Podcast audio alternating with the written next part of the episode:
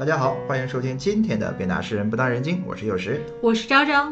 上次我们说到了唐朝的科举制度啊，都是含金量十足的。那王维有没有考上进士科呢？那作为大家心目中含金量最高的这个进士科啊，这个科举考试，我们的王维必须考中啊！二十岁的时候，王维就成了这个开元九年的辛酉科状元。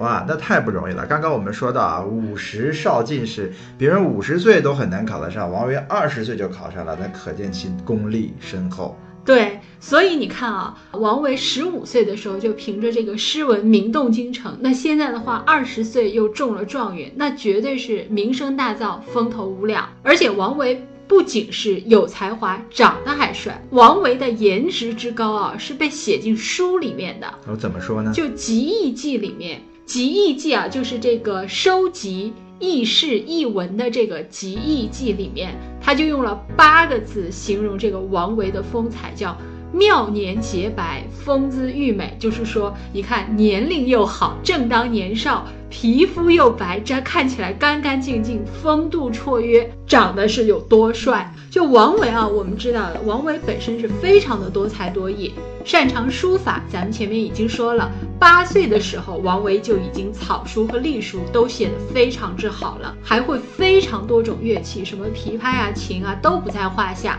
而王维的绘画才能啊，更是突出，他不管是人物画也好，还是山水画也好，都是一绝。就钱钟书的话，还曾经称赞王维的话是盛唐画坛的第一把交椅。那王维才二十多岁就已经这么厉害了吗？对，就是因为这么厉害，所以啊，王维就成了这个明明能靠脸吃饭啊，却偏偏要靠才华的这个当世奇才、当仁不让的第一人啊。这个才华有点夸张啊，相当夸张。所以当时的这个京城啊，彻头彻尾的刮起了这个王维小旋风，那绝对是花见花开，人见人爱。后来《旧唐书》里面啊，都曾经就是言辞极其之热烈。艳羡的这个记载，为以诗名胜于开元天宝间，就是王维与诗的这个名声啊，在开元天宝间的话，风头无两。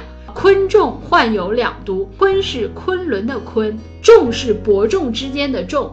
昆仲就是跟人称兄道弟的意思，因为昆是兄长，相对的伯仲之间的仲就是弟弟的意思嘛。昆仲就是跟人称兄道弟的意思。两都就是首都长安和副都洛阳，因为我们知道在唐代的时候是有两国都的。李治的时候先把洛阳定为了东都。后来武则天的时候呢，又把洛阳就直接改成了首都，改成神都。有部电影叫《神都龙王》，相信很多人都看过。嗯，这里我可以说一个小八卦啊，很多人会好奇说唐朝为什么定两个都，而且还跑来跑去的呢？就是因为两粮食安全问题。因为当时呢，长安前所未有的发展，就是有超多的人都聚众在长安，而长安它的土地是有限的，粮食就不够吃了。所以说，每到一段时间啊，他们必须整个来个大搬家，到洛阳待两天，这样才能把肚子吃饱，否则没有粮食了。所以从古到今啊，粮食安全都是非常重要的。对，所以其实包括你看唐玄宗执政的头二十五年里面的话，其实也有三分之一的时间都待在洛阳。就是因为要解决这个粮食问题，而后面这个《旧唐书》是怎么写的呢？就是写凡诸王驸马、豪右贵士之门，无不伏袭迎之。宁王、薛王待之如师友，就是说当时所有的这个皇亲贵胄啊，都是巴不得的请王维到家中来做客，跟他哎跟他称兄道弟，那受欢迎的简直是没边儿了，对不对？完全的 super star。对，而且王维，咱们说了，他擅长乐器，精通音乐，所以琵琶也弹得非常的好。那会儿呢，他就认识了这个玉真公主。哦，这是什么八卦？因为相传啊，就是王维当时被引荐给这个玉真公主的时候，他就弹了一首叫《玉轮袍》的琵琶曲。当时在座的人啊，全都被打动了，可以说是听者无不动容。于是啊。这个玉真公主也一见倾心，成了这个王维的忠实粉丝，并且把王维引荐给了这个唐玄宗。哦，原来是这个样子。也可能因为是这样，王维的第一个官职就叫太岳丞。太岳丞就是太岳署的官职。太乐署是专门负责这个国家音乐的，也就是雅乐，是以朝廷这个礼乐方面的事宜为主要的这个工作内容。所以你看，精通音律的这个王维官拜这个太乐丞，可以说这个掌管音乐的官职非他莫属啊。这个官职非常重要吗？这个官职的话，就有点类似什么呢？当时唐代的话，举行各种的祭祀大典，什么时候这种音乐安排全都由和他的这个上司一起来确定。哎，那也相当于春节晚会总导演。比春节晚会的总导演要高，因为春节晚会的这个总导演啊，他更偏向于是与民同乐，嗯，而这个太乐署的官职更偏向于礼乐，比如说我们说的编钟大曲这类的东西，那就是又得有文化又得有档次的人他来去管的，并且他能欣赏和整理。哎，这个编钟真的是非常好听啊！曾经我听过一次，一听难忘。对，所以我们中国古代也是有非常神圣、非常令人向往的音乐，大家应该平时多去听一听，发掘一下，你能得到一个更不一样的音乐领悟。那王维当了这个太乐丞之后怎么样了？是这个样子，唐代呢，音乐机构啊，主要有三个。第一个就是属于这个太常寺的这个太乐署，那王维就在里面任职。第二个呢叫梨园，第三个叫教坊，合称为当时大唐的三大音乐机构。梨园还好说啊，后面我们说梨园都是代表戏曲，教坊这词后来好像传的不是那么的光辉伟岸了。这就还得从唐代再开始说起啊，后面的话会把这个戏曲界习惯称为梨园，但是梨园在唐代的主要职责呢是训练乐师。哦，而当时太乐署呢是主要管这个礼乐雅乐的部分，教坊呢分为内外教坊，主要负责培养百戏和普通的这个歌舞演员。用现在的话来讲的话，这是一个综合性艺术大学。哎，没错。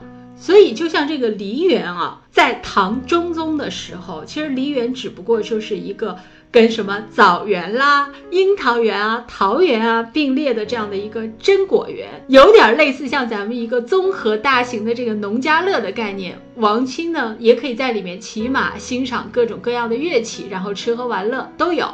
但是啊。因为唐代的这个经济非常的繁荣，加上唐玄宗对这个音乐歌舞的喜好，我们所以后来经了这个唐玄宗大力倡导，就在梨园养了一万多人的这个乐工。哇，这个国家开支不小。对呀。但是也因此啊，梨园就逐渐成为唐代的一个梨园子弟演习歌舞戏曲的梨园，就成为我们国家历史上第一座可以说是集音乐、舞蹈、戏曲的这个综合性的艺术大学了。就是那个时候的中央戏剧学校。唐玄宗他自己啊，就担任了这个梨园的这个校长。哦，当校长这个瘾挺大。不仅仅如此，他还为梨园搞过创作，而且还利用这个皇帝的身份。经常要求当时的翰林学士或者是有名的文人编写这个节目，比如说我们知道的大诗人贺知章、李白，我们都说了，那都是可以被称为诗狂的人物，其实都为梨园编写过节目。哎，那如果这么看的话，当时梨园的地位并不低啊，都有皇上亲自挂帅当总校长。那么这些音乐才能的人，其实他还是有蛮大发挥空间的，并不像后代很多人说，古代这些除了诗书传家之外，很多百业都是比较低档一点的。是当时的这个琵琶演奏家雷海清啊，剑舞名家公孙大娘都担任过这个梨园的老师的这样的职位。那雷海清呢，他是。唐代非常出色的这个琵琶演奏家，因为大家太喜爱他了，所以民间就传说说他是这个天上玉皇大帝的三太子。因为太酷爱人间的戏剧，又特别的擅长歌舞音乐，所以玉帝就准许他下凡，等他功德圆满了再返回天庭。后来呢？这个雷海清就被尊为这个田宫元帅。现在很多福建的这个地区啊，各地这个民间戏曲界共同拜的这个戏神就是雷海清啊，真是不得了。不止如此，包括现在港台很多东南亚的华人，我们很多人知道他们都会拜妈祖。嗯，但其实他们就是会把妈祖和田宫两个同时供奉，就是田宫元帅，就是我们的雷海清。哦，原来是这样。你就想想他的民间的话，名声有多旺，可见大家会多么的被他的技艺所折服，才会觉得这又是一个谪仙人啊，天仙下凡。对，那公孙大娘的话，也是当时非常出名的这个剑舞名家。就我们大诗人啊，杜甫其实就写过一首诗，叫《观公孙大娘弟子舞剑器行》。这个诗里面的话，就曾经非常留恋、怀念的这个写过小时候看过公孙大娘的这个舞姿的诗啊。当时他是杜甫是怎么写的呢？他说：“昔有佳人公孙氏。”一舞剑气动四方，就是说从前有位佳人名叫公孙大娘。哎，公孙大娘不是老太太吧？公孙大娘当然不是老太太，就像咱们前面说这个张吉叫张十八一样的道理。其实公孙大娘她叫大娘，只是因为她排行老大。她如果排行老二的话，就叫公孙二娘了。哎，这个大娘和我们现在的大娘差别还是蛮大的。对，妻有佳人公孙氏，一舞剑气动四方。每当这位公孙大娘啊跳起这个剑舞的时候，那简直是名动四方。剑气的这个气是器皿的器，这个剑气是古代有刚烈之气的这个舞曲的名字。那后面杜甫又写了：观者如山色沮丧，天地为之久低昂。观看的人啊多如山，大家每个人看的都是惊心动魄，脸上变色。然后天地也被这个公孙大娘的舞姿所感染，简直就是风云雷电啊！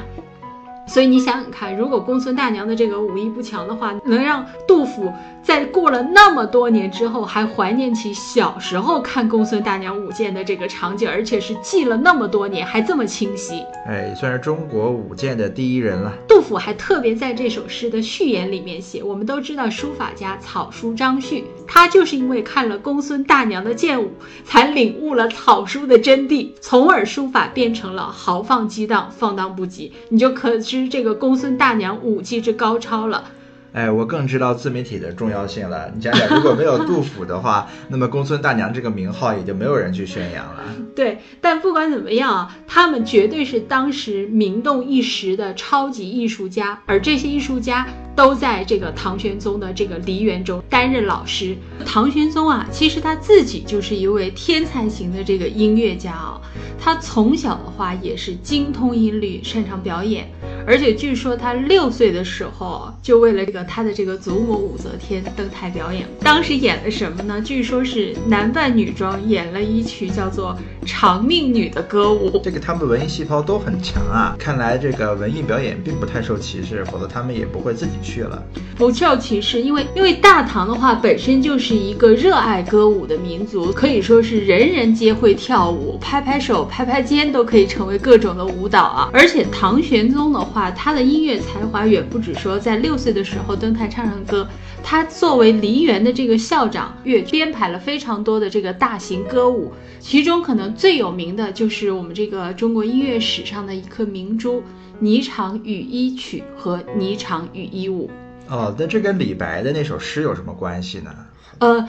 这个只是有人歪歪说，可能李白是看了这个写的，但是没有证据来证明。但是白居易倒是有诗，真写了《霓裳羽衣曲》的这个长诗，非常的出名。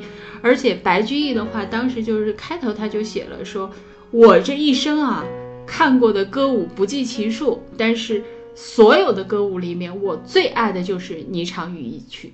呃，那这么说的话，唐玄宗自己表演的和设计的这个《霓裳羽衣曲》，不是只有自己去欣赏，还都把它放到民间，让更多人去欣赏。没错，咱们讲了嘛，唐玄宗他作为梨园校长。其实他就教授了非常多的这个音乐和歌舞人才，而且当时的话，宫中的音乐的话也会通过这些人才再次流传到民间，其实是一个非常音乐循环发展的一个很良好的模式。所以在民间那会儿，盛唐可以说全国最流行的曲子、最牛、最棒、大家最追捧的曲子，也就是《霓裳羽衣曲》了。呃，那看来唐玄宗真的不只是一个挂名校长啊，他真的是亲自操刀。那这么说的话，我们可不可以理？解为王维所在的太岳署呢，就像是中央音乐学院、中央艺术学院，而后来的这个梨园呢，有点像中央戏曲学院加中央电影学院这样一个概念。而唐玄宗做的这场戏呢，就可以说他是身兼了编曲，加上导演，再加上男一号、女一号呢，就是杨玉环。这个作词呃作词作曲呢，就是李白、贺知章这些人。呃，关于《霓裳羽衣曲》的作曲呢，其实有很多的故事，很多的版本，但是也其中有很大的一个成分，就是里面肯定是有唐玄宗的创作成分，也就是说他自己就亲自参与了作曲和编曲，所以《霓裳羽衣曲》整个的这个曲子啊也是非常复杂的，它里面有磬、有箫、有筝、有笛子、有箜篌，还有笙等等非常多的乐器，而且舞蹈编排也是非常的复杂。要不然也不会成为我们白居易这个看惯歌舞的人心中最惦念的舞蹈了。哎，那如果再加上像公孙大娘的武术指导，再加上这些李白的艺术指导和李白的编剧，好大一出戏，可以说是最豪华的演出阵容了，视觉盛宴。对，可然后他们自己呢表演不过来，因为毕竟没有电影嘛。后面的话，各种战乱，到了梨园，让更多的人在民间进行这样的一种表演。没错，那会儿的话。不管是就像你说的，不管是梨园也好，教坊也好，其实它都有着这个音乐开化的这个作用和音乐教育推广的作用。只不过很可惜啊，到现在的话，《霓裳羽衣曲》是已经都失传了。是啊，太可惜了，要不然真的很想看一下古代版的这个超级歌舞剧是什么样的。对，真是太可惜了。嗯，现在我们只能去想象一下唐明皇和杨玉环的翩翩风姿了。对啊，要不然肯定能吊打现在的。好莱坞歌舞片啊，其实这还只是三大机构之中啊，只说了太岳署和梨园，还有一个更有趣的就是教坊。不过这个咱们留着下次再说。好，我们下次再见。再见。